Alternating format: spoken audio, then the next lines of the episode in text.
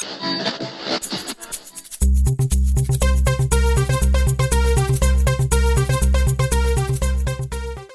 à toutes et à tous et bienvenue dans ce nouvel épisode de notre série de podcasts ayant pour thème Les cours de musique ont-ils réellement leur place à l'école? Pour cette partie, nous avons décidé d'aborder l'aspect social, savoir si le contact entre les élèves change d'un cours à l'autre et s'ils réussissent à plus s'ouvrir grâce aux cours de musique. Nous voulons également savoir comment le professeur fait pour susciter l'intérêt de ses élèves pendant les cours de musique et comment apparaît la notion de partage au sein de ces cours. Les cours à l'école secondaire comptent une période par semaine. Ce n'est vraiment pas très long et cela laisse à peine le temps de vraiment s'immiscer dans la matière. En principe, dans beaucoup d'établissements scolaires, le professeur de musique est également professeur de maths, de français ou quelque autre branche encore. Cela veut donc dire que l'enseignant côtoie ses élèves dans différents univers et peut peut-être se rendre compte d'un quelconque changement, s'il y en a un bien sûr, d'un cours à un autre. Nous avons voulu savoir si le comportement d'un élève introverti dans certaines branches changeait grâce au cours de musique. Nous avons donc posé la question à M. Fauchère, enseignant au secondaire 1 au collège de Boré, s'il remarquait une quelconque évolution. On sait que la musique véhicule énormément d'émotions, et c'est peut-être là ce qui bloque l'élève introverti.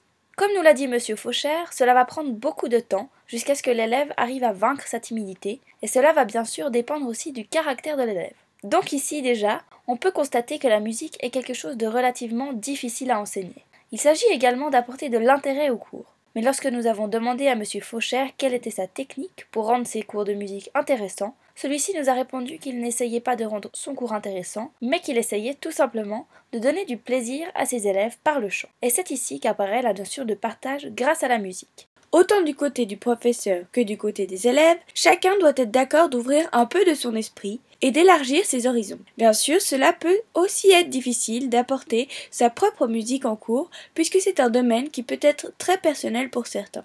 Il y aura donc un risque de moquerie de la part d'autres élèves, et c'est à ce moment-là que celui-ci devra prendre sur soi et accepter de partir à la découverte de nouvelles choses. Il s'agit aussi de trouver des musiques qui plaisent à tout le monde et qui pourront être propices à la cohésion du groupe. Selon des statistiques relevées en 2008 par les pratiques culturelles en Suisse, le style de musique préféré pour la catégorie des personnes âgées entre 15 et 29 ans reste la pop et le rock. Peut-être faudrait-il adopter le cours de musique à ses préférences pour qu'une sorte d'unité apparaisse au sein de la classe.